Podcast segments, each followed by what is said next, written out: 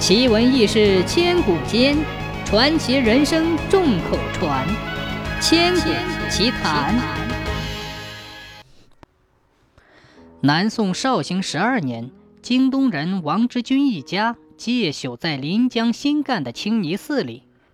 这个寺院离开城镇很远，当地又常有盗贼出没。偏偏这个王之君很有钱财，名声很大，这样一来就出事了。有一次，王之君请了些客人吃酒，半夜才散席。夫妻两人都喝醉了，睡得很熟。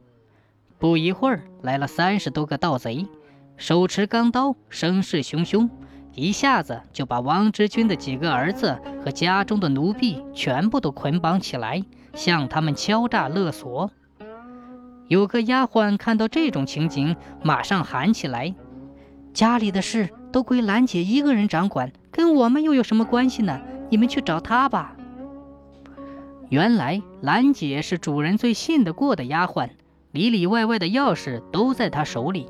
她一看情势，知道躲不过了，就索性站起来说道：“主人家的财物是都归我管，既然你们要，我也不可惜了，跟我去拿吧。”只是老爷太太都睡熟了，请你们别惊醒他们，免得麻烦。强盗们一听，很是高兴，就给他松了绑。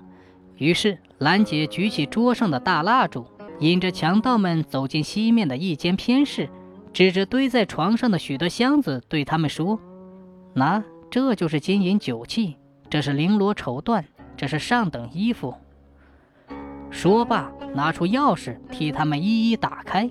让他们恣意抢掠，强盗们扯下一条被单做包袱，将那些金银器皿都裁扁，一起包进包袱。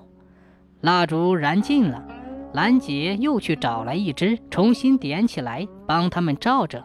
强盗们心满意足，逗留了好一会儿，才匆匆走了。强盗们走后，王之君也醒了。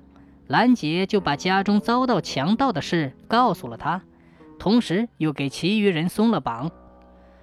第二天一早，王之君到县衙里报了案，县里又报告到郡里，四处行文捉拿强盗。王之君心中忧忧郁郁，生起病来。兰姐就悄悄告诉他说：“老爷何必担忧？这些盗贼实在是不难抓到的呀。”王之君顿时发起脾气，开口骂道：“你一个女人家知道什么？当初是你把家中的财物都给了盗贼，现在却又说什么不难抓？你这是什么意思？”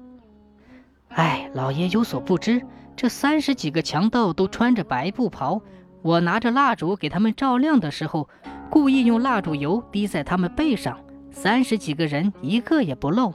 你要官府根据这个标据去侦查，岂不可以一网打尽了吗？